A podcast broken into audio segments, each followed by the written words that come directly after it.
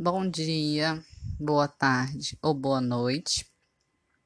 Fico feliz que você tenha reservado um momento do seu dia tarefado para ouvir esse podcast né, e estudar um pouco. Na unidade 2 da apostila do mês de outubro do segundo ano, a gente continua no assunto da formação das monarquias absolutistas é, com os pensadores do Estado moderno. Quem foram esses pensadores?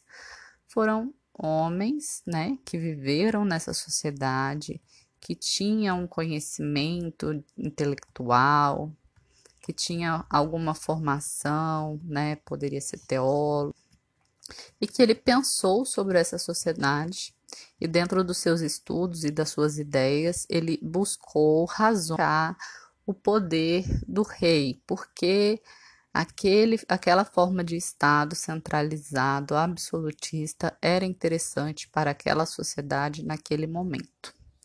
Ali na introdução, a gente vai ter um pouco retomando a primeira unidade, né, explicando esse processo de formação dessas monarquias, onde o rei busca centralizar o seu poder, fazendo alianças com a burguesia, mas ao mesmo tempo também concedendo privilégios para, para a nobreza e para o clero, não podemos esquecer do clero da igreja, que era muito poderosa nessa, nesse período histórico.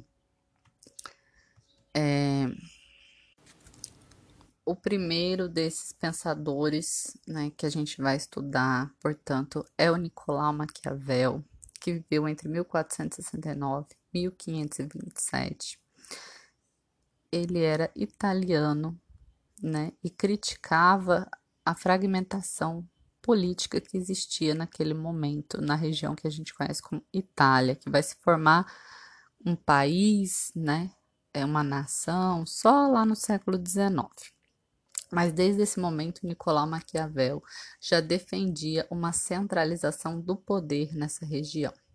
A principal obra dele é O Príncipe, e nessa obra ele vai propor a separação entre a moral e a política, né? Que para ele são esferas inconciliáveis.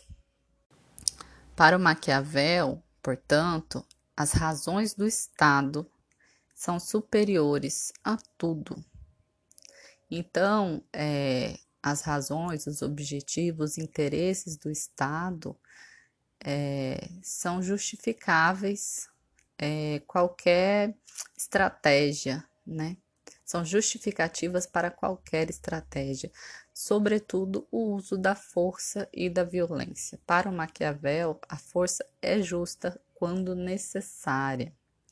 Né? É atribuída a ele também uma frase é, muito famosa que é: os fins justificam os meios, ou seja, para alcançar determinado objetivo, não importa se nele, né, eu menti, eu fraudei, eu usei de força. É mais ou menos essa ideia que Maquiavel passa na obra dele, O Príncipe, de que o uso da força, o uso de artimanhas, ele é justificável devido aos interesses do Estado.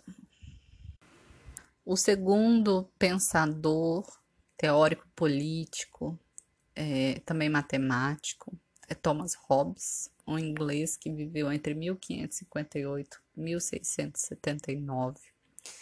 E a obra em que ele vai debater esse assunto, que é muito conhecida, se chama Leviatã.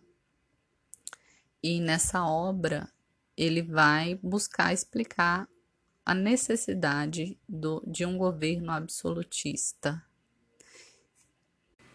Para Hobbes, a natureza do homem é o caos.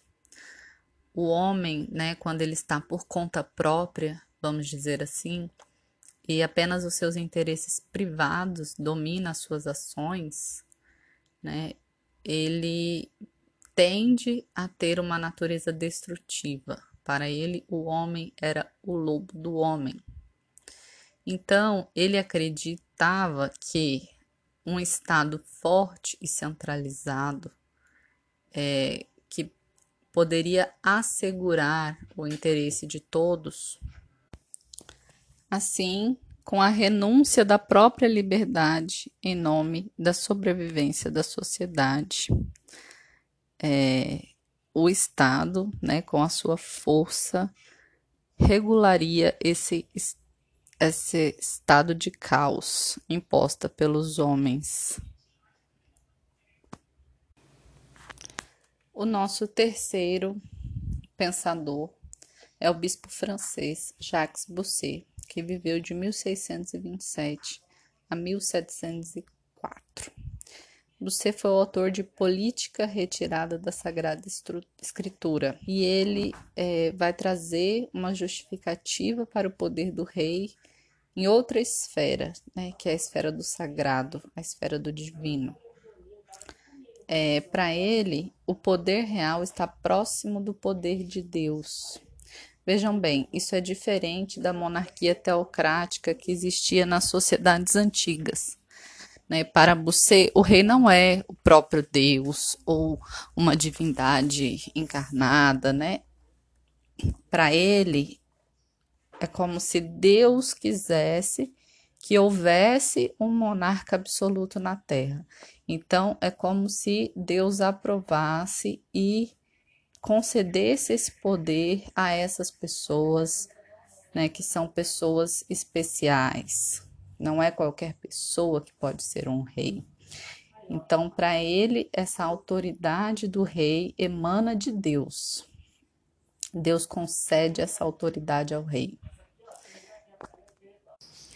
Então, para ele, o poder do rei é um direito divino é Deus que concede esse direito ao monarca. É, alguns monarcas né, vão justificar o seu poder com base nessa ideia, ou vão enfatizar esse caráter, principalmente o Luís XIV, que era chamado de Rei Sol. E existiram também é, alguns monarcas é, ditos taumaturgos. O que, que significa isso? Eram, era uma crença de que o toque do rei poderia curar né, um enfermo. E aí a gente tem aquele ritual de beija-mãos, né? Que era extremamente aclamado e buscado pela população de uma forma geral, por acreditar, né, que aquele aquele toque, aquele momento ali tinha um significado sagrado e poderia trazer benefícios até curas milagrosas. Então, esses foram alguns pensadores que buscaram justificar o poder absolutista do rei na sociedade é, moderna. É, nós temos que ter em mente que são homens que viveram naquele tempo e que por isso pensaram, né, pensavam como os homens daquele tempo.